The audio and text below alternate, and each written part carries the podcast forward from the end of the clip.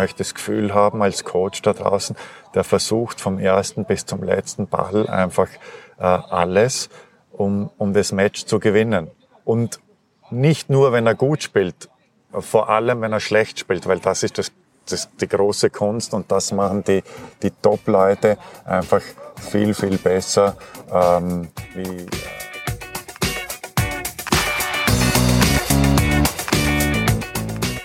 Am Sportplatz. Am Sportplatz. Am Sportplatz. Am Sportplatz. Am Sportplatz. Ein Podcast, der etwas bewegen will.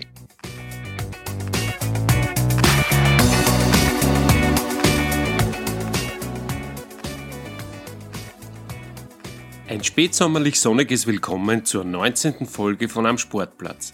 Der ersten nach einer langen Sommerpause, in der sich sehr viel getan hat. Mein Name ist Fritz Hutter und ich freue mich nicht nur, dass ich euch hier begrüßen darf, sondern auch, dass ich die geglückte Gründung meiner eigenen kleinen Text-, Consulting- und Podcast-Manufaktur bekannt geben darf. Die Möglichkeiten, mit dieser bei Bedarf oder Interesse in Kontakt zu treten, findet ihr in den Shownotes. Aber das nur nebenbei. Hier am Sportplatz geht es heute um einen, der im Vorjahr offiziell seine Karriere als Tennisprofi von Weltklasseformat beendet und sein zweites Berufsleben als Coach und Trainer gestartet hat. Unter dem Episodentitel Seitenwechsel erzählt mir der Vorarlberger, der Österreich den zweiten Grand Slam-Titel im Erwachsenen-Tennis nach Thomas Muster beschert hat, was der neue Job für Herausforderungen mit sich bringt. Warum man ihn nie zu gern machen darf, was ihn für die Position in der Playersbox qualifiziert oder auch, wie ihm Roger Federers Intimus Severin Lüthi zum ersten Auftrag verholfen hat und der Linkshänder mit der legendären Bihänder-Technik erklärt, warum Österreichs Nummer 2 Dennis Novak und er nach den US Open ein wenig Abstand voneinander gebraucht haben.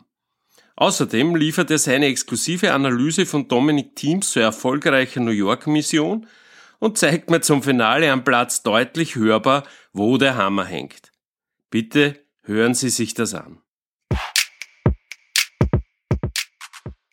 Antreten zum Warm-up, bitte. Hallo, da ist der Julian Noll. Äh, die Tennisfans unter euch, vor allem die Älteren, werden mich vielleicht noch äh, kennen.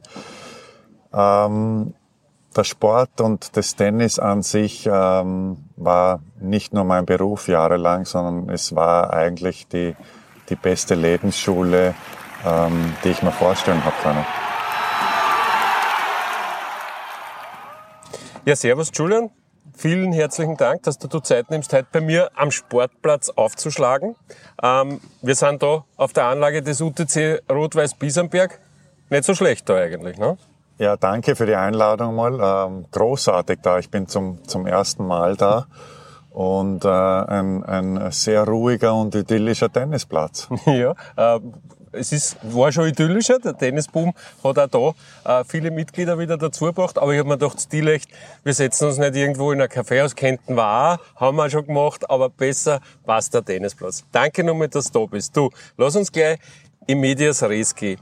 Äh, wir wollen äh, mit dem ehemaligen äh, US Open Doppelchampion, 2007 war das, über seinen Seitenwechsel im Tennisgeschäft und wir reden nicht von der Bespannung, sondern einfach über dem im Tennisgeschäft internen Jobwechsel machen. Du bist mittlerweile Trainer und Coach. Ähm, wie ist dazu gekommen? Ja, ich ähm, war ja sehr lang aktiv ähm, und Ende 2017 ähm, habe ich mir leider äh, meine äh, Sehnen im Ellbogen gerissen, habe dann lange Zeit versucht äh, zurückzukommen, genauer gesagt äh, fast eineinhalb Jahre und ähm, Anfang 2019 ähm, habe ich dann gemerkt, okay, ähm, das wird, das wird wahrscheinlich nichts mehr. Der Körper spielt einfach nicht mit. Es ist zwar vom Ellbogen dann äh, gut gegangen, aber es sind äh, einfach Wehwehchen dazugekommen. Ähm, ich habe nicht mehr die Umfänge trainieren können, äh, die ich gebraucht hätte, um annähernd wieder auf dieses Niveau zu kommen, um, um Turniere zum gewinnen und vorne mitzuspielen. Und ich habe immer gesagt, mein Anspruch ich, ist, ähm, dass ich, dass ich so lang Tennis spiele, äh, dass ich ganz, ganz vorne mitspielen kann. Und das habe ich dann einfach nicht mehr gesehen, äh, dass das möglich ist. Und ähm, dann ähm, habe ich mir meine Gedanken gemacht, was ich, was ich so machen kann. Und Ähm, dann war ähm, die erste Anfrage von, ähm, von einem Schweizer Spieler, von Marc Andrea Hüsler, ähm, ob ich ihn nicht äh, vielleicht einmal begleiten äh, möchte für, für ein paar Turniere. Und äh, das waren so meine, meine ersten Schritte ähm, in, in den Coaching-Bereich und dann äh, ist relativ schnell ähm, die Anfrage gekommen vom, vom Dennis. Und, äh, ja. Dennis Nowak, aktuelle Nummer zwei von Österreich. Ne? Genau, ja. genau. Und ähm, ja, das läuft seit, ähm, würde ich sagen, seit April ähm, 2019, also mhm. äh, jetzt eineinhalb Jahre eigentlich. Mhm. Ähm, wenn, man, wenn man diesen Job wählt oder, oder entscheidet, so wie du, dem meiner Einschätzung nach andere Optionen durchaus offen gestanden werden, dann ist das ja eine sehr bewusste Entscheidung. Also man, man überlegt da viel und ich glaube, du bist einer, der sich viel überlegt, was hat, was hat für diesen Job so gesprochen, dass du gesagt hast, okay, das, das gebe ich mir jetzt einmal, das, das, das probiere ich jetzt einmal. Ja, ich habe natürlich ähm, viel überlegt. Andererseits ist ähm, die Erfahrung, die ich äh, über, über fast 26 Jahre in dem, in dem Profisport äh, gesammelt habe, äh, äh, schon was, wo ich, äh, wo ich glaube, da habe ich äh, sehr viel äh, weiterzugeben. Und, äh, und gerade jetzt auch ähm, vielleicht jüngeren Spielern, aber auch ähm, erfahrenen Spielern und als vielfach auch auf, auf, auf höchstem Niveau äh, war. Nichtsdestotrotz war ich mir nicht sicher, macht mir der Job überhaupt Spaß? Ähm, und ich habe mir das am Anfang auch äh, für mich äh, offen gelassen und gesagt, ähm, aber auch für den Spieler und habe gesagt, ähm, schauen wir uns das beide einfach mal an, ob das funktioniert, wie wir uns da fühlen. Und ähm, habe aber dann relativ äh, schnell gemerkt, dass mir das echt gut taugt und, und dass ich da ähm, echt einiges weiterzugeben habe und äh, wenn der Spieler mitzieht, das auch äh, wirklich äh, was, was Gutes werden kann. Mhm. Was, was würdest du jetzt alles zu deinem Aufgabenbereich dazu erzählen? Ich meine, so ein Tennistrainer, Tenniscoach, das ist ja, das klingt so eigentlich klar definiert, aber ich habe den Verdacht, da ist eine ganz schöne Ladung an, an, an Mikropflichten im, in der Tennistasche drinnen. Ja, was, es, es war ja bei beiden Spielen ähm, so, dass es als Touring-Coach ausgelegt war. Sowohl äh, der Marc-Andrea Hüsler hat seine Base in der Schweiz, in Zürich, wo er, wo er seinen, seinen Basistrainer hat, als auch der Dennis, ähm, der seine Basis äh, beim, beim Wolfgang-Team äh, hat und gehabt hat. Äh, und ähm, ich da als Touring-Coach tätig bin und da ist der Aufgabenbereich, ähm, würde ich jetzt einmal sagen, vorwiegend so, ähm, den Spieler ähm, auf die Matches einzustellen, sehr viel äh, im, im, taktischen Bereich auf die Gegner, auf die Gegner einstellen, die Gegner analysieren, ähm, aber auch ähm, an, an den Dingen äh, zu arbeiten, was man auf, auf den Turnieren arbeiten kann, an, an, an der Feinabstimmung. Äh, da kann man jetzt nicht äh, großartig noch ähm, Wahnsinnsumfänge äh, trainieren oder äh, wie zum Beispiel in der, in der Vorbereitung. Also ah, technische Umstellungen oder so gängen natürlich nicht. Ne? Genau, äh, genau. Äh, äh, das sind, das ist äh, eher im, im, im kleinen Bereich. Ähm, aber es sind natürlich auch ähm, die Dinge ähm, zu beachten, was es, ähm, was die Professionalität gehört, äh, was da dazu gehört im täglichen Aufwand ähm, von der Matchvorbereitung, von der Matchnachbereitung.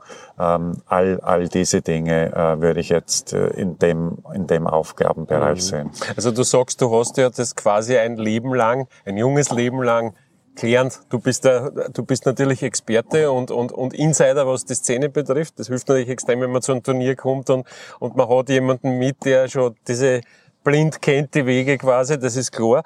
Äh, was, was hättest du in deinem Kopf im Rahmen der Überlegungen, was für Lebensbereiche hätten die nu oder Arbeitsbereiche hätten dich noch beziehungsweise interessieren die nu? Du bist ja an sich vielseitig interessiert. Wo, wo, in was für Richtungen sind deine Gedanken nu gegangen?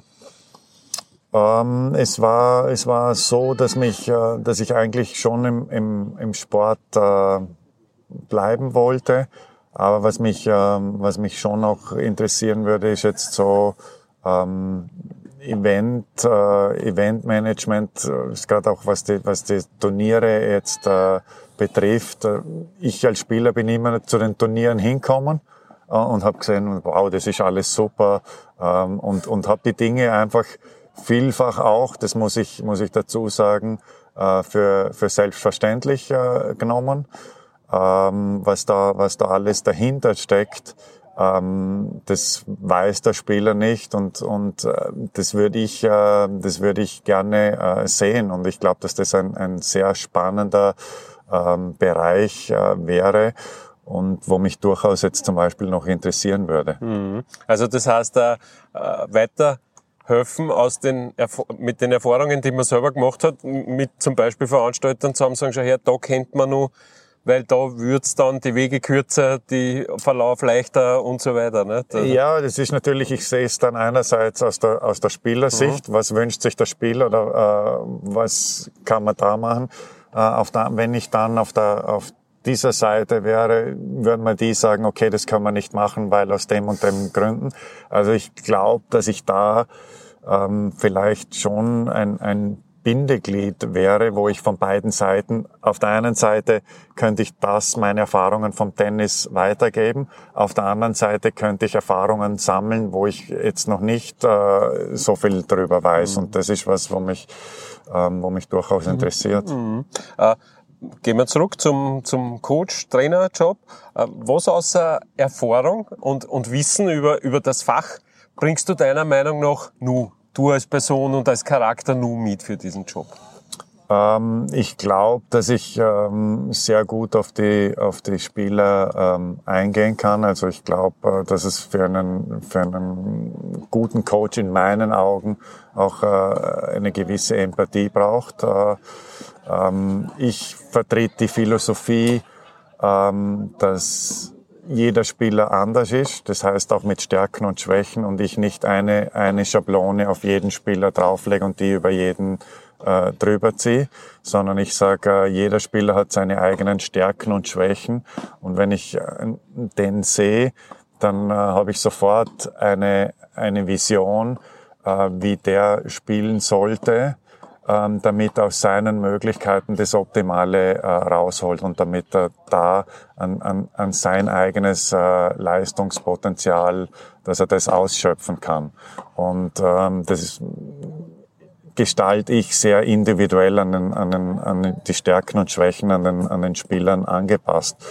Ähm, zum anderen glaube ich, ähm, dass ich ähm, einerseits ähm, sehr seriös bin und, und äh, Leistung äh, verlange. Ich aber durchaus auch ähm, jemand bin, äh, mit dem man Spaß haben kann, ähm, wenn die Arbeit passt hat. Also äh, ich glaube, dass die Mischung, ähm, die ich da mitbringe, ähm, schon eine, eine gesunde ist, weil bei aller Arbeit und Seriosität äh, ist es am Endeffekt immer, und es ist ein Beruf, aber es, es muss und darf auch Spaß machen. Mhm. Nicht immer, es kann nicht immer nur Spaß machen. Das ist, glaube ich, im, im Profibereich wäre das der, der falsche Zugang. Da muss man dann auch einmal und gerade dann äh, drüber gehen und, und äh, sagen, okay, heute macht es keinen Spaß, aber äh, sein Ziel vor Augen haben und sagen, dort will ich hin. Und da kommt man halt nicht nur mit Spaß hin. Ähm, und ich glaube, dass, dass das, was ich, was ich, äh, was ich gut weitergeben kann und, und zum anderen ähm, ist es was, wo, wo ich sage, äh, wenn ich meine Karriere hernehme, da sind viele Dinge ähm, nicht ganz einfach äh, kommen. Und ich habe mir sehr, sehr viele arbeiten müssen. Ich war nicht das ähm, großartige Supertalent. Das ist nicht äh, mit, einer, mit einer geraden Linie langsam nach oben gegangen, sondern ähm, da waren viele Zweifel da, da waren, da waren viele Rückschläge da, da, da war es wirklich über, über viele Jahre echt holprig. Aber am Ende des Tages, äh, durch, die, durch die Arbeit, durch die Hartnäckigkeit, durch das immer dranbleiben, ist trotzdem was, ähm, was ganz Ordentliches äh, dabei rauskommt.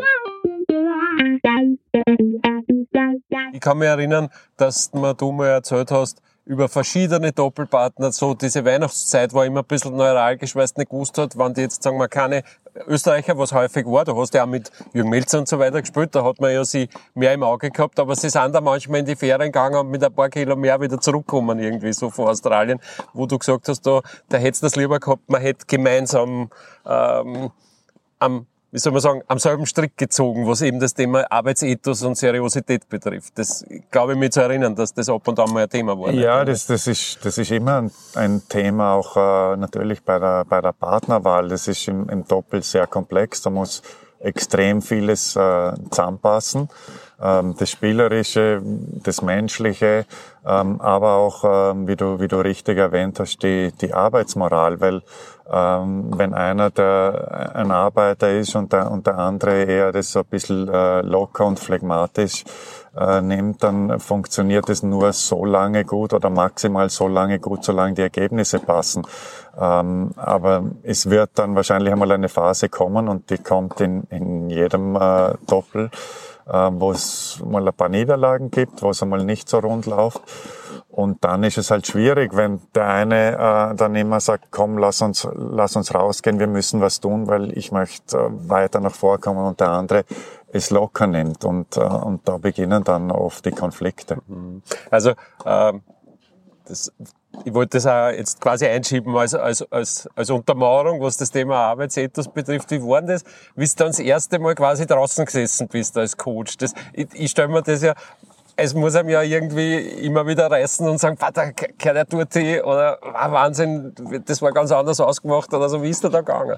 Ähm, nein, das habe ich eigentlich nicht so im, im, empfunden oder bisher noch das ein oder andere Mal äh, natürlich, aber jetzt weniger wegen, wegen am Spielerischen, sondern ähm, ich glaube, ein, ein Riesenvorteil ähm, ist, dass ich selber Spieler war. Das ist für einen Spieler drinnen ein, ein, ein Vorteil, aber für mich auch draußen, weil der Spieler drinnen äh, weiß genau, okay, mein Coach hat es selber auch schon erlebt. Und der glaubt da. Ne? Genau, ja. genau. Und ich kann mich in vielen Situationen ähm, wiederfinden und weiß genau, okay, wie sich der, Spiel, der Spieler in der, in der jetzigen äh, Situation fühlt, wenn er, wenn er vielleicht äh, mal ein bisschen tight ist oder äh, wenn er die Chance gehabt hat und sie, und sie nicht genützt hat oder äh, wenn es auch einmal ganz easy von der Hand geht und alles ist, ist in, in einem Fluss. Du weißt genau draußen, wie sich das anfühlt. Und äh,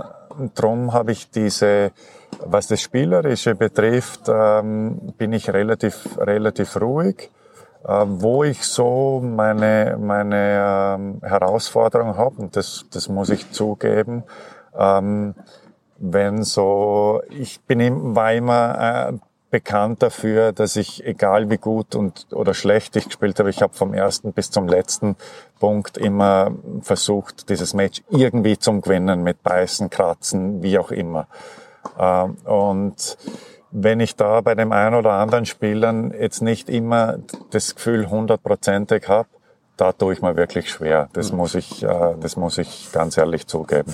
Was, was macht man da? Springt man sich selber auf die Zeichen in der Box, wenn man es nicht ja, sieht? Ja, da, da macht man im Moment draußen einmal, einmal gar nichts und, und äh, frisst es in sich hinein und äh, nimmt sich dann den Spieler nach dem Match, nachdem äh, man da auch ein bisschen runterkommen ist, schon mal zur Seite und, äh, und muss ihm auch ganz klar äh, seine Meinung dazu sagen und, und sagen, hey, ähm, ich erwarte, glaube ich, nichts ähm, Außergewöhnliches. Mir ist der Ausgang vom Match unter Anführungszeichen egal. Das Einzige, was ich immer verlange, ist einfach hundertprozentiger Einsatz vom ersten bis zum letzten Punkt. Und ich möchte das Gefühl haben als Coach da draußen, der versucht vom ersten bis zum letzten Ball einfach äh, alles, um, um das Match zu gewinnen. Und nicht nur, wenn er gut spielt, vor allem, wenn er schlecht spielt, weil das ist das, das die große Kunst und das machen die, die Top-Leute einfach viel, viel besser ähm, wie ähm, die, die ein bisschen weiter hinten sind. Die finden immer einen Weg ähm, oder sehr, sehr oft einen Weg, um äh, Matches zu gewinnen. Und im, unterm Strich geht's um, geht's um das, weil gut Tennis spielen und ein Match zum Gewinnen, das ist, das ist kein Kunststück. Aber äh, ein Match zum Gewinnen, wo ich äh, nicht so gut spiele, ähm, das ist das Entscheidende und äh, die große Kunst und das macht am Ende des, des Jahres einfach äh, eine gewisse Anzahl äh, von, von Plätzen in der Weltrangliste nach oben oder unten aus. Mhm. Ich meine, wir haben Dominik Thiem und der zelebriert ja das eigentlich perfekt vor, nicht? Weil, weil bei dem ist es auch nicht immer so, dass gleich die ersten Games in einem, gerade in einem Grand Slam, äh, immer gleich so sitzen, nicht? Und, und dass er immer sein, spielerisch sein perfektes Niveau abliefern kann, aber er hat einfach die Mittel, um, um sozusagen eine zu starten in ein Turnier und dann, das ist schon ein super Vorbild. Eigentlich für Österreich jetzt wieder relativ einfach, äh, wenn man sie jemanden suchen will, an dem man sich ein Beispiel nehmen kann, was das betrifft. Ne? Ja, absolut. Ich glaube, äh, generell jetzt am, am, am Dominik äh, kann sich jeder junge Sportler äh, ein, ein, Beispiel nehmen. Ähm, ich kenne ihn ähm, von, wie er 12, 13 Jahre alt war und habe ihn da schon einfach trainieren sehen in der, in der Südstadt. Ähm, sein Werdegang ist, ist absolut großartig, äh, total verdient. Also das muss man, muss man echt, echt sagen, was er da ähm, investiert hat. Ähm, sensationell aber ähm, gleichzeitig wie, wie bodenständig er noch, noch immer ist und, und äh, da kann sich einfach jeder äh, äh, auch ein, ein, ein Beispiel nehmen. Aber um, um auf dieses ähm, ursprüngliche Thema zurückzukommen, ähm, ich weiß nicht genau, von wem der Satz kommen ist. Ich glaube von, von Sampras, ähm, der dann einfach auch gesagt hat, äh, ein Grand Slam gewinnst du nicht in der ersten Woche. Ähm, was er damit sagen wollte, ist, man muss nicht sein bestes Tennis in, der, in der ersten Woche spielen. Es geht darum, über die erste Woche drüber zu kommen und hinten raus dann äh, wirklich gut zu spielen und, und noch besser zu spielen und sich zu steigern. Und das, glaube ich, hat der Dominik auch gemacht. Der Sampras hat das wahrscheinlich gesagt, nachdem er vom einen gewissen Chile Schaller in Paris in der ersten Runde Sandplatz Tennis gesagt worden ist damals, gell? Ja, oder, oder vielleicht, oder vielleicht nachdem wir gegen George Bastel in äh, Wimbledon verloren haben. Und nachdem wir den allergrößten Teil dieses Podcasts ja am Tag vor den Semifinalspielen der heuer im Geisterspielmodus ausgetragenen US Open aufgenommen haben, reichte mir Julian Nohl seine Analyse des legendären Finaltriumphs von Dominic Thiem in der Früh danach hinterher. Die Analyse. Die Analyse zu dem Match ist nicht einfach. Ich versuch's. Zverev ähm, eineinhalb Sätze oder bis 6, 2, 5, 1 fast alles richtig gemacht, extrem aggressiv gespielt, einen genauen Plan gehabt, super serviert und im Gegensatz äh, dazu der Dominik nervös, äh, keinen Rhythmus gehabt, hat die Schläge gesucht. Man hat einfach gemerkt, er weiß, was für eine Riesenchance das ist. Äh, als der Zverev den Satz nicht ausmacht bei 5-2, ähm, hat er dem Dominik gezeigt, hey, wenn du dran bleibst, dann kriegst du deine Chancen. Und das hat man gemerkt im, im Laufe des Matches. Es macht einen riesen Unterschied, ob, ob der Zverev da 2 äh, und 2 drüber fährt in den, in den ersten zwei Sätzen für den weiteren Verlauf. Ähm, der Dominik äh, hat angefangen dran zu glauben. Der Zverev hat schwächere Phasen gehabt. Ähm, dritter, vierter Satz dann für den Domi. Und was im fünften passiert ist, das, ähm, das kann man rational nicht mehr äh, erklären. Äh, gegen Ende hin der Domi Krämpfe, der andere ähm, ist so mit sich beschäftigt und, und so tight, äh, dass er die Box nicht mehr trifft beim, beim Service. Ähm, Warum hat es der Dominik schlussendlich in meinen Augen verdient gewonnen? Weil er in den entscheidenden Phasen einfach mutiger gespielt hat. Er hat ähm, das selber in die Hand genommen, im Gegensatz zum Zverev, und hat auf Sieg gespielt. Und der Zverev war für mich in den entscheidenden Phasen, hat er zu abwarten, zu verhalten gespielt, auch als er bei 5-3 auf das Match, aufs Match serviert hat. Äh, extrem passiver erster Punkt und im Gegensatz dazu ein, ein, ein Beispiel. Ähm, 5-4, 30 beide, äh, Aufschlag Dominik. Ähm, Zverev mit einem guten Return und der Dominik zieht mit der Vorhand Longline ab und trifft die Linie. Und damit äh, oder mit solchen Punkten ähm, hat, er, hat er gezeigt, okay, ich hole mir das heute und ich will es gewinnen und ich warte nicht auf einen, auf einen Fehler vom anderen. Und schlussendlich glaube ich, ähm, wenn man da jetzt bei dem Ergebnis sagen kann, warum, dann ist es in meinen Augen das einer der Gründe, ähm, warum er dieses Match für sich entschieden hat. Du, äh, Coach, Trainer, hat es eine Person in deiner Karriere gegeben, wo du sagst, äh, der hat mich maßgeblich gerne positiv beeinflusst oder irgendwie, wo du gedacht hast, okay, das, das, an das denke ich heute noch manchmal. Also so, was mir der damals gesagt hat oder, oder, oder vielleicht auch, das, so wie das nie machen oder so. Gibt es da Beispiele aus, deinem, aus deiner eigenen Vergangenheit? Ja, es gibt, es gibt viele Beispiele, es gibt viele Personen, die mich, ähm, die mich auf dem Weg ähm, beeinflusst haben. Und es gibt auch natürlich, und das wäre, ähm, glaube ich, auch äh, schlimm, wenn ich sagen würde, ich würde alles äh, gleich machen. Mhm. Also ich würde ich würd vieles anders machen. Ähm, aber ich glaube, das ist einfach in, in, de, in einem Prozess ganz normal. Und äh, mit dem Wissen von heute, ähm, wenn ich da nochmal alles gleich machen würde, müsste ich mich selber auch äh, hinterfragen. Aber ähm, etwas, was ähm, an was ich mich immer wieder zurückerinnere, das ist, äh, das ist noch gar nicht so lange her, äh, ist ein Satz von, von einem, äh, er war eigentlich Coach von, von meinem Partner damals, vom, vom, vom Andy Ram, mit dem ich eine, mhm. eine Zeit lang gespielt habe. Ähm, und ist ein Satz, der mir, der mir sehr gut gefällt und der ich finde, der, der echt was, was Wahres dran hat. Er hat gesagt, ähm, I tell you one thing, no matter how good or bad the situation in life is, it will change. Und da denkt man natürlich lieber dran, wenn es gerade nicht so gut läuft.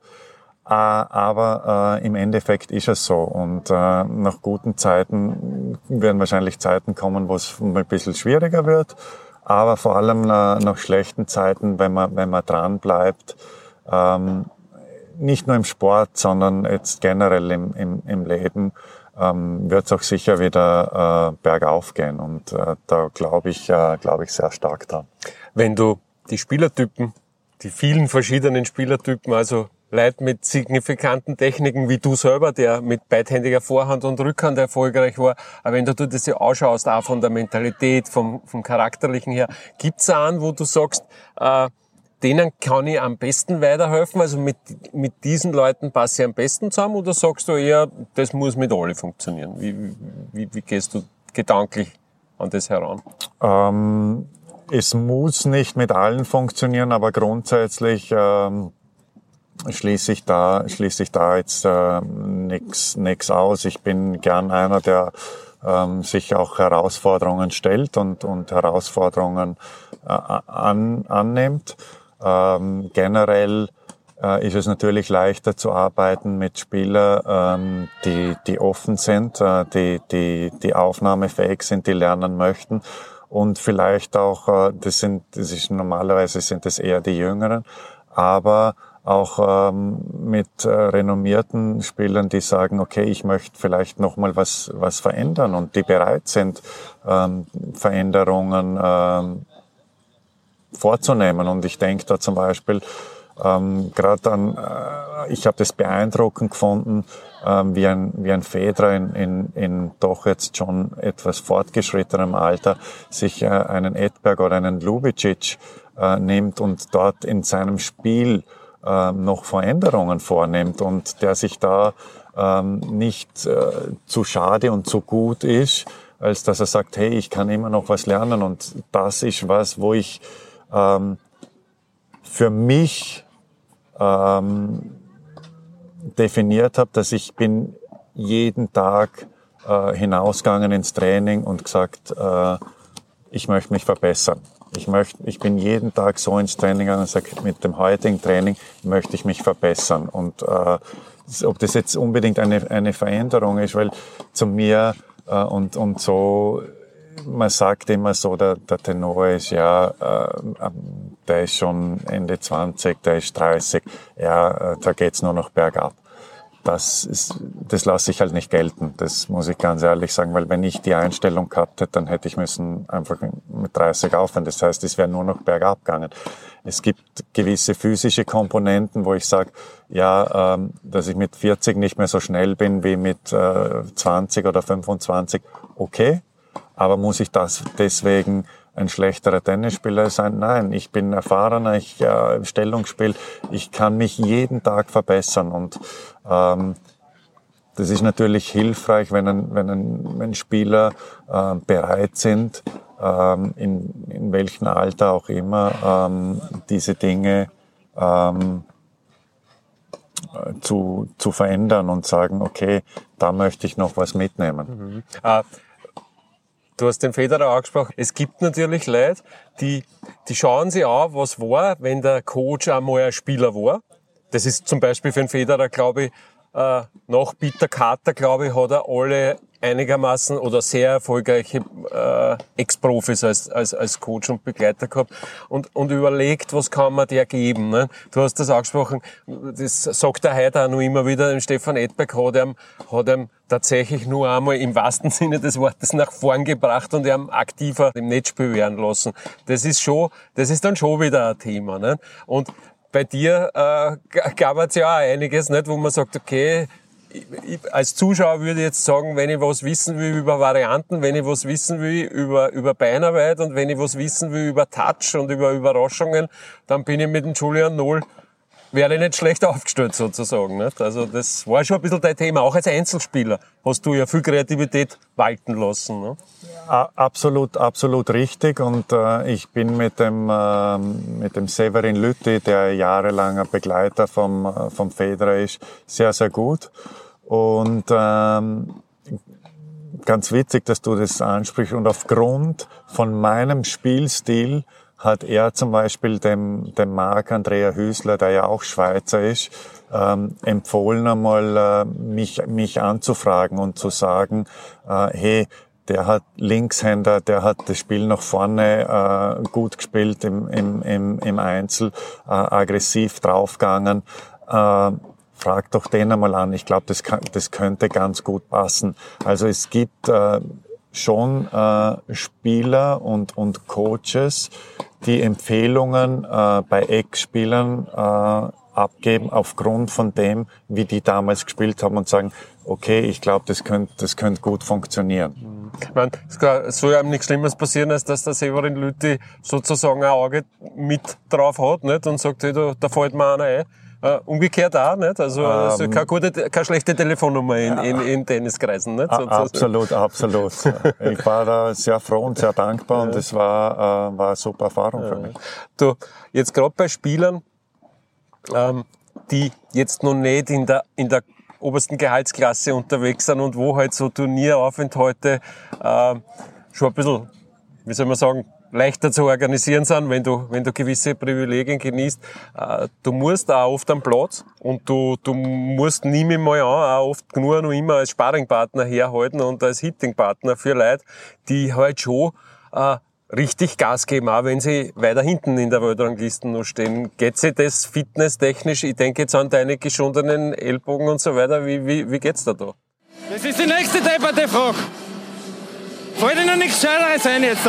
Ja, das Gute beim, beim, äh, beim Tennis, der ist jetzt schon, äh, ich sage jetzt einmal, äh, auf einem Niveau, wo äh, genug Trainingspartner auf den, auf den Turnieren äh, vorhanden sind. Da braucht's mich jetzt nicht unbedingt, bin ich auch nicht äh, unfroh drüber, sage ich ganz ehrlich. Aber ich kann dazwischen äh, vereinzelt natürlich äh, mal, mal einspringen. Äh, auf Dauer ist das natürlich nicht mehr, nicht mehr möglich. Ellbogen äh, ist super, da habe ich überhaupt nichts mehr. Ellbogen, Schulter ist alles, ist alles fein. Äh, Rücken ist so ein bisschen das, das Thema.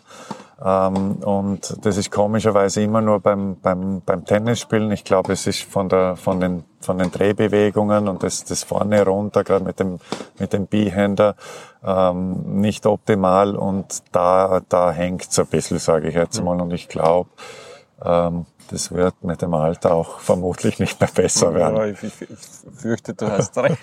Das sind so als lebender Beweis gegenüber.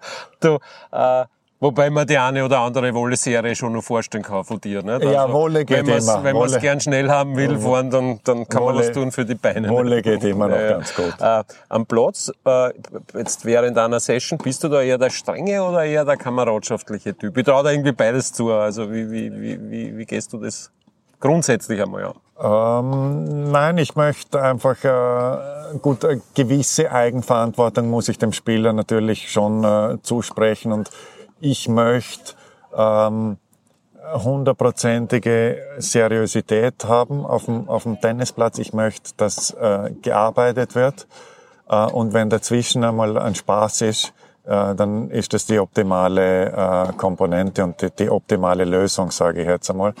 Ähm, aber es steht natürlich die, die Arbeit im, im Vordergrund, weil ich möchte als Trainer natürlich unterm Strich dann auch die Ergebnisse haben und ich weiß, was es dazu äh, braucht, äh, damit die kommen. Die Ergebnisse kommen nicht dadurch, dass man jetzt äh, nur herumblödelt und, und, und Spaß hat, aber ich habe, wie ich es am Anfang auch, auch erwähnt habe, ähm,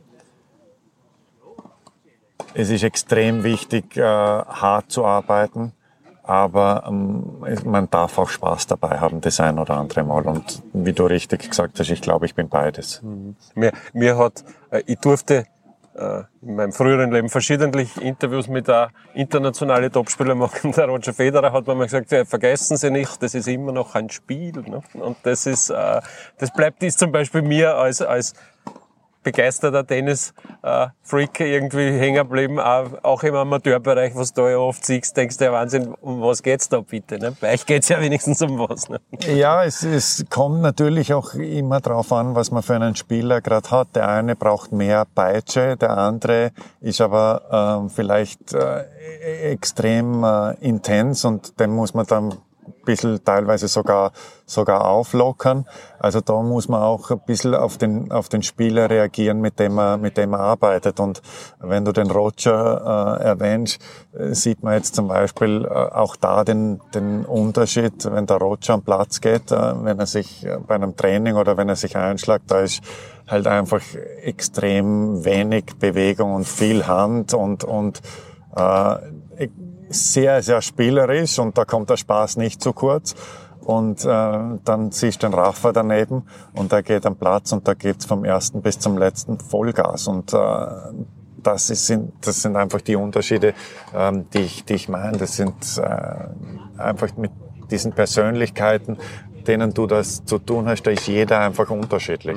Wobei man schon sagen muss, es ist beim Federer, du merkst, wie sich das halt langsam steigert. Nicht? Du merkst so richtig, er geht so, er geht sich wirklich vom Kopf bis zu den Zechen, arbeitet er sich durch und nach vielleicht einer Viertelstunde, dann geht's schon los mit die Fiersten natürlich auch, mit der Beinarbeit. Man muss allerdings dazu sagen, ich habe das einmal gesehen der, bei den US Open, wo der Nadal daneben trainiert hat, da hat der schon fast den zweiten Trainingspartner braucht, weil der erste schon kaputt war. Nicht? Also der kommt, wird schon ein bisschen intensiver angegangen, die Geschichte. Ja, Nadal halt ex extrem intensiv äh, in, in jedem seiner, seiner Trainings, aber äh, der Roger wird auch nicht nur mit dem, mit dem Handel trainieren, das ist, das ist, Ja, schon, das ja. ist schon klar. Du, gibt's ein Vorbild als, als, als Coach, wo man sagt, du, so wie der das macht, das taugt mir schon sehr? Also so aus, du kennst sie alle und hast sie alle gesehen? Nein, äh, ich Hubschrauber? Vor, vor, Vorbild, äh, so ein, ein, ein Coach habe ich, habe ich nicht. Ich äh, tausche mich immer extrem, extrem gerne aus mit, mit Coaches und ähm, da kann man immer, immer lernen. Ich, ich finde, das ist, das ist echt spannend, weil obwohl ich ähm, glaube, schon wirklich viel gesehen zu haben, ähm, bin ich immer sehr, sehr offen, äh, um, um, um neue Dinge zu hören und, und auch äh, aufzunehmen. Und ich bin nicht jemand, der sagt, ähm, der Weg, den, den ich ähm, sage oder, oder vorgebe, ist der einzig richtige. Äh, ich glaube, dass es, dass es viele verschiedene Wege gibt. Ähm, und und ähm, jeder muss einfach nur für sich äh, seinen richtigen ähm, rausfinden. Äh, von dem her ähm, glaube ich, äh, habe ich meinen meinen eigenen Weg und und stückel mir ähm, das, was ich von jedem irgendwie ähm, gut finde, baue ich in, in, in meine Philosophie mit ein und dann äh, glaube ich, ähm, dass ich da ein, ein Paket habe äh, und mitbringe, mit dem man eigentlich ganz gut arbeiten kann. Also das heißt, das ist so die Möglichkeit der Fortbildung, ist dieser Austausch bei Turnieren und, und, und bei was ich, Trainingsgemeinschaften, nicht, dass man, dass man sich einfach ja, äh, zuschaut und abspricht irgendwie. Ich, ich möchte es nicht, äh, ich möchte nicht als, als Fortbildung äh, titulieren, sondern ich, äh, es ist einfach äh, ähm, eine, äh, eine Erweiterung des, des, äh, der Zugänge oder des Spektrums und, und ähm, sagen, hey, ähm, vielleicht von, von der Seite habe ich es noch gar nicht gesehen. Ist interessant. Ist es mein Zugang? Nein, aber ich sehe den Punkt, wieso er von der Seite zum Beispiel kommt. Ähm, und dann gibt's wieder was anderes und sage, hey, das habe ich nicht gesehen, das finde ich eigentlich richtig gut, das, das nehme ich mit. Solche Dinge. Mhm. Äh, und ähm, ich glaube, dass das ähm, sehr, sehr, sehr, sehr fruchtbar sein kann und, und auch äh, in, der, in der Entwicklung als, als Trainer äh, und Coach sehr, sehr wichtig ist. Bist du eigentlich dafür, dass man es ähnlich wie es bei der WTA-Tour äh, ja schon üblich ist, dass, dass man am Platz coachen darf? Wie siehst du das? Ich, würde, ich sehe es äh, ein bisschen, bisschen zweigeteilt. Ich glaube, für einen Zuschauer und für einen, für einen Tenniskonsument ist es extrem spannend, ähm, das, das zu hören. Genau. Ähm, andererseits, ähm, wie viel willst du hergeben? Äh, vom, vom Coach, auch von deinem, von deinem Spieler, wie viel gibst du der Öffentlichkeit und den, den anderen Coaches her, äh, jetzt in Bezug auf andere Spieler, weil du sagst ihm, du sagst ihm ja vielleicht, spiel dort und dorthin, spiel diesen Spielzug, weil er spielt da. Somit machst du ja auch, ist das öffentlich äh, zugänglich. Für, einen, für einen Tenniskonsument, für einen Tennisfan ist es, ist es sicher ein, ein super Tool, weil es, echt spannend ist, da äh, reinzuhören. Mhm. Aber also meiner Meinung nach die ideale Kompromisslösung wäre ja dann sozusagen, wenn man es ohne, also so, dass die Fans es nicht hören können. Nicht? Was wäre dann? wenn man einfach, wenn man einfach hingehen kann und eben ruhig sagen kann, zu vorgegebenen Zeitpunkten, äh, oder jetzt noch einmal was anderes und, und was und das und das. Weil, weil, ja, das, das wäre dann das Mittelding sozusagen. Das ist so, wie es im Davis Cup mhm. ist.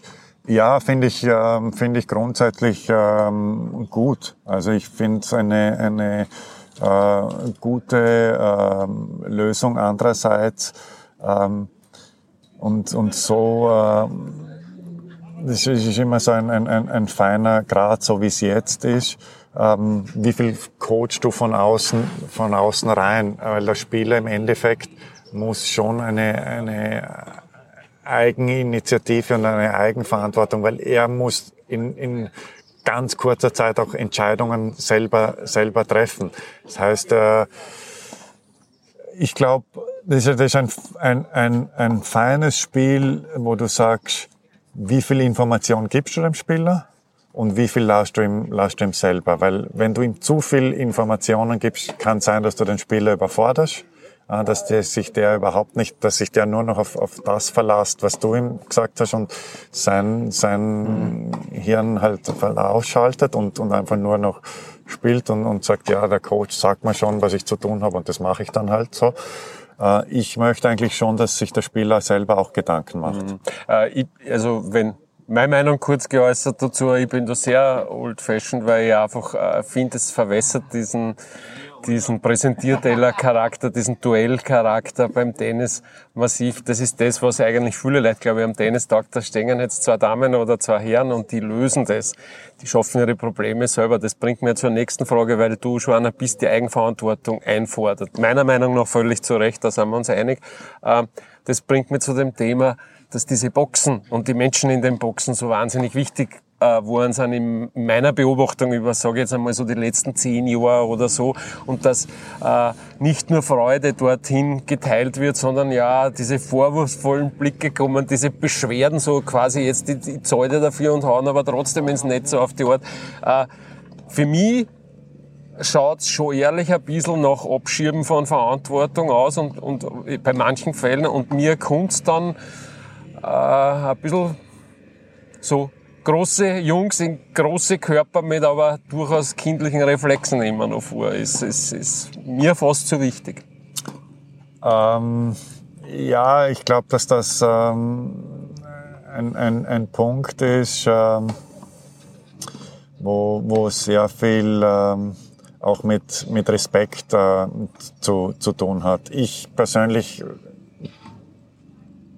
habe als Spieler ähm, sehr gerne jemanden draußen gehabt. Das sage ich ganz, ganz offen und ehrlich. Ähm, das war für mich wichtig, ähm, weil es mir einfach allein diese, diese Anwesenheit von, von meinem Coach und von meinem, von meinem Trainer eine, eine gewisse Ruhe und eine gewisse Sicherheit gegeben hat. Und wenn der nur, ähm, wenn ich rausgeschaut habe, äh, zweimal klatscht hat oder gesagt hat, äh, komm jetzt oder, oder nur mit dem Kopf genickt hat oder ganz kleine Gesten, da, da habe ich gewusst, okay, es ist, es ist jemand da, ähm, der will, der will, ähm, der will das, das, äh, das Beste äh, für mich und der ist da für mich. Das hat mich, das hat mich äh, geerdet und hat mir äh, Ruhe und, und auch ein gewisses Vertrauen ähm, gegeben, wenn ich in Momenten, gerade wo ich vielleicht dieses Vertrauen in mich selber nicht so gehabt habe. Ähm, mir wäre jetzt aber nie eingefallen, ähm, da jetzt rauszumaulen oder gegen den Coach irgendwie was zu, weil, weil ich echt, äh, das war, ich habe einen Respekt vor, vor dem gehabt und ich war froh, dass der da war. Wenn die, wenn die Spieler halt so, so rausmaulen, dann erachte ich das halt auch als, als äh, Mangel an Respekt gegenüber dem Coach. Und äh, ja, die Spieler zahlen den Coach, aber der Coach ist nicht äh, der Abfalleimer, wo sie ihren, wo sie ihren äh, Müll ab, abliefern können. Und ich bin der Letzte, ähm, der, wenn's in der Emotion und, und in der Hitze des Gefechts einmal irgendwas kommt, der das nicht versteht, äh, bin ich da wirklich der allerletzte. Hingegen, wenn das Überhand nimmt, ähm, da habe ich kein Verständnis mehr dafür und äh, muss ich ganz ehrlich sagen, das müssen sich die Coaches dann auch nicht, nicht gefallen lassen. Den Teil meine ich natürlich nicht, weil das Sicherheit geben und so, das hat's immer gegeben. Nicht? Das waren, früher waren es oft die Eltern nicht? Und, und auch bei großen Spielern waren es die Eltern. Selbst McEnroe hat immer so ein, zwiespältiges Verhältnis gehabt, wenn der Papa umgesessen ist, waren ihm seine, waren ihm seine Tiraden peinlich. Wenn er nicht oben gesessen ist, hat er das Gefühl gehabt, das fehlt irgendwas also, für das Ganze. Bei mir nicht? haben die Eltern eher das Gegenteil bewirkt ja. als Sicherheit. ja, nein, das ist, ist ein schmaler Grad. Du, du hast das schon angesprochen, eine, eine, eine lustige Position eigentlich, dieser Tenniscoach, dieser Trainer, der sehr unterschiedlich ausgelegt wird. Du hast da teilweise also die, die Topspieler sehr hoch bezahlte Menschen, die auch ihre Coaches gut bezahlen, aber die Chefrollen sind immer unterschiedlich. Nicht? Also ich glaube, beim Federer wird jetzt schon jeder mittlerweile annehmen, okay, das ist der Chef von seinem Imperium, darf man sagen. Nicht? Aber bei anderen, und da kennen wir bekannte Beispiele in Österreich, auch Dominik Thiem hat reagiert mit dem mit dem Positionswechsel sozusagen, äh, dass der, dass der Trainer der Chef ist und gleich ein Angestellter. Äh, also eine schwierige Position für beide eigentlich. Nicht? Verlangt viel äh, Fingerspitzengefühl von, von, von allen Beteiligten eigentlich. Nicht? Absolut, das ist ähm, sehr, sehr komplex, das, das Ganze, weil äh, eigentlich sollte der Trainer der Chef sein, aber der Spieler zahlt den Trainer. Mhm. Ähm, und äh, ich sage immer, äh, ich glaube, als, als guter Trainer ähm, oder als authentischer Trainer ähm, darfst du den Job äh, nie zu gerne machen, weil du musst immer noch ähm, ehrlich dem Spieler ähm, deine Meinung vermitteln können. Und auch wenn die unangenehm ist und wenn du äh, den Job zu gerne machst ähm, und, und du sagst und du hängst da dran und dann kannst du vielleicht dem Spieler nicht das sagen, was der Spieler äh, nicht hören will, äh, was dem Spieler unangenehm ist, wo du ihm auf die Zehen steigst, weil der Spieler ja sagen könnte, hey, das interessiert mich, das interessiert mich nicht. Und darum sehe ich auch, äh, das ist auch kein, kein Geheimnis, da gibt's auf der Tour äh, genug ähm, Coaches, die die Spieler dann halt einfach äh, streicheln und, und äh, ihnen die, äh, das sagen, was die Spieler hören wollen. Ähm, nur damit äh, der Spieler sich dann auch wohlfühlt. Aber sie haben dafür ihren Job garantiert. Und ähm, da, und das habe ich mal als, als Spieler äh, schon, schon geschworen, ähm, da will ich nie dazugehören. Also ich habe meine Ansichten, meine ähm, meine Philosophie und wenn der Spieler ähm, dann das möchte mit mir arbeiten, dann muss er sich auch die Dinge anhören, ähm, die vielleicht unangenehm sind, weil ich glaube, nur so äh, kann Entwicklung stattfinden. Kurzes Thema. Im vergangenen Jahr hast du Österreichs Nummer 2, den Dennis Novak, übernommen und, und warst maßgeblich an seinem Schritt, an dem von vielen herbeigewünschten und eigentlich auch von vielen erwarteten Schritt in die Top 100 äh, beteiligt. Jetzt hat es während dieser Corona-Exhibitions und auch zuletzt in Cincinnati und bei der US Open nicht nach Wunsch geklappt. Ich glaube, das darf man anhand der Ergebnisse durchaus sagen. Also ich glaube, es waren drei Einzel und eins ist gewonnen worden davon. Nicht? Und gegen einen Schumer nicht? Ja, hat genau. er gewonnen. Äh, wie ist euer Status jetzt? Ähm wie du richtig gesagt hast, ja, wir, haben, wir haben letztes Jahr im, im, äh, im April, Mai angefangen. Äh, da war der Tennis ähm, so 145. Äh, dann haben wir eigentlich fast äh, jede Woche war ich, war ich dabei, bis auf, bis, auf, bis auf eine Woche auf den Turnieren. Äh, mit dem äh, letzten Stand oder mit dem letzten, das letzte war dann der Davis Cup. und da nach dem Davis Cup hat er das Karriere-High von, von 85 gehabt. Ähm, danach ähm, war Corona, wo halt Pause war, auch unter, unter Anführungszeichen. Und in der Phase, wo man dann wieder anfangen äh, äh, trainieren hat äh, können und dürfen, ähm, war es dann so, dass ich, dass ich da jetzt auch nicht unbedingt äh, dabei war. Und ich habe ihn dann echt wenig, äh, wenig gesehen. Äh, ich war dann einmal noch mit ihm ein paar Tage in, in Kitzbühel bei den, bei den Team 7, bei, den, bei einem Einladungsturnier. Und dann erst wieder ähm, beim, beim Abflug Richtung, äh, Richtung New York. Ähm, und äh, jetzt sind wir, sind wir zurückgekommen. Und ähm, das drüben war, ist nicht nach Wunsch gelaufen, aber ähm, jetzt ähm, auch jetzt nicht nur von den, von den, von den Ergebnissen her, sondern äh, auch das, was, was zwischen uns ähm, war. Und der Stand jetzt ist, dass ähm, der Dennis gesagt hat, er möchte mal, äh, möchte mal ein bisschen Abstand haben. Und äh, ich mir natürlich auch äh, meine Gedanken äh, mache, wie das, äh, in welcher Form und wie das gut äh, weiterlaufen kann. Ähm, und äh, ja, da sind wir, glaube ich, beide am, am, am Reflektieren und werden schauen, was die Zukunft so bringt. Okay, also alles offen sozusagen im Moment. Äh, äh, das waren jetzt lauter Einzelspieler, Einzelthemen, was wir im Grunde besprochen haben. Und jetzt, jetzt könnte man natürlich sagen, du hast viel erreicht, aber am meisten hast du natürlich im Doppel erreicht, als, als Doppelspieler. Und Doppelcoaching ist ja auch wieder ganz was Spezielles. Nicht? Das ist ja wie, ist ja wie das Spülen, das ist ja auch wieder so eine eigene Liga. Wäre das nicht für die auch irgendwie reizvoll, dass du sagst, so ein Doppel einmal wirklich vielleicht mit zu äh, formieren sogar nicht? Und, sie, und, und das zu begleiten über, über längere Zeit? Ähm, absolut, absolut. Das, ich möchte äh, nichts ausschließen und mich äh, auch jetzt nicht äh, weder in die eine noch in die andere Richtung äh, selber limitieren.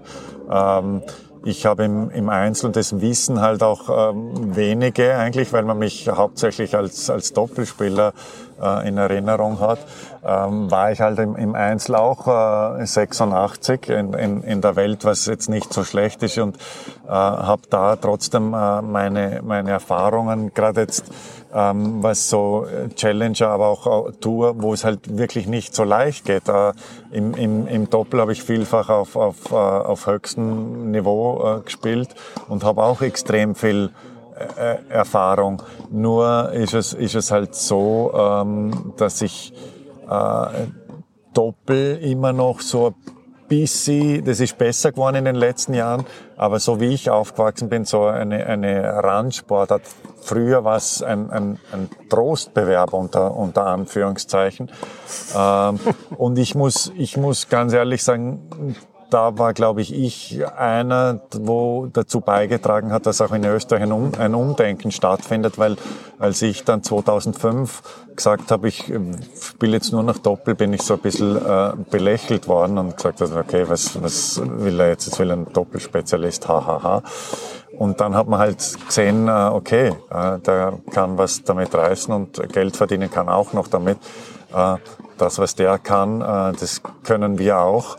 Und dann hat man ja gesehen, dass, dass es stimmt, weil dann sind halt mit dem Olle, mit dem Jürgen, mit dem Alex ähm, Spieler nachkommen, auch Philipp, Philipp Oswald, der sich dann auch auf Doppel spezialisiert hat, wo echt eine Generation ähm, kreiert worden ist, die im Doppel wirklich was bewegt haben. Und äh, Drum äh, kann ich da äh, im Doppel sicher auch äh, vieles, vieles weitergeben und wäre wär sicher auch spannend, ja. Ich könnte mir dich ja gut als Damencoach vorstellen, du auch? Ähm, das weiß ich nicht. Das, da habe ich so meine, meine Zweifel. Äh, da habe ich null Erfahrung, sage ich, äh, sag ich ähm, ganz ehrlich.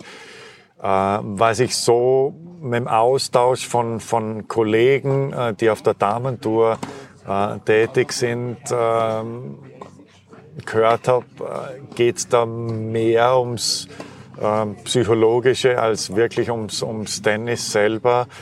Ähm, ich weiß nicht, ich bin schon einer, der die Dinge dann halt einfach auch knallhart anspricht. Und ich glaube nicht, ob ich da immer, ähm, ob das bei den Damen immer so einfach ist.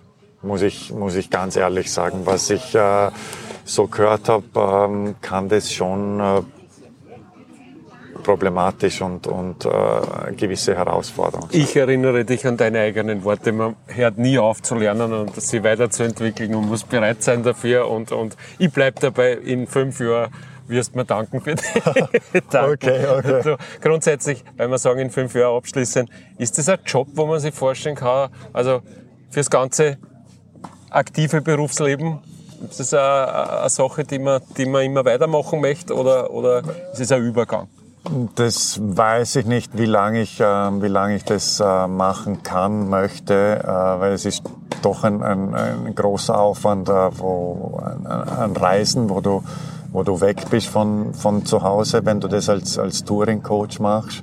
Äh, ich habe das selber als Spieler schon äh, extrem viele Jahre gemacht und ähm, wenn ich eins in, nicht so vermisst habe in der Zeit, wo ich selber verletzt war oder in der Corona-Zeit, dann ist es eigentlich das, das Reisen, das muss ich ganz ehrlich sagen. Ähm, von dem her ähm, weiß ich nicht, ob ich das mein, mein Leben lang äh, machen werde. Das äh, stelle ich ein bisschen in Zweifel, muss ich, äh, muss ich ganz ehrlich sagen.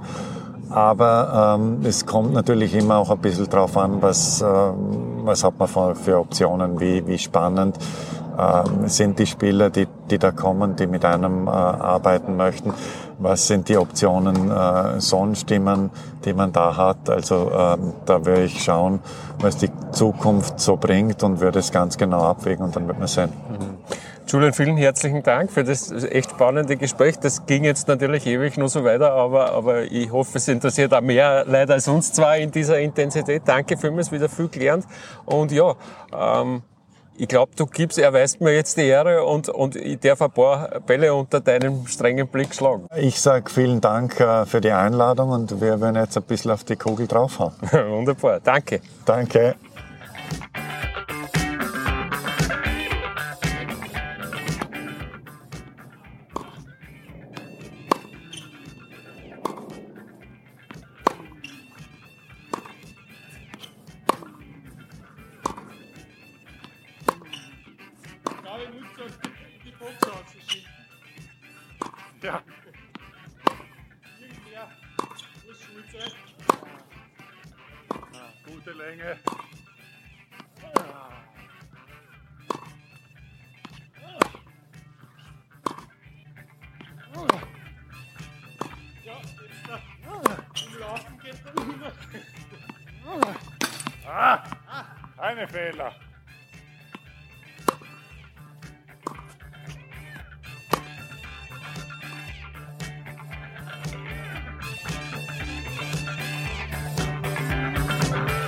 In der Nachspielzeit noch eine Bitte in eigener Sache.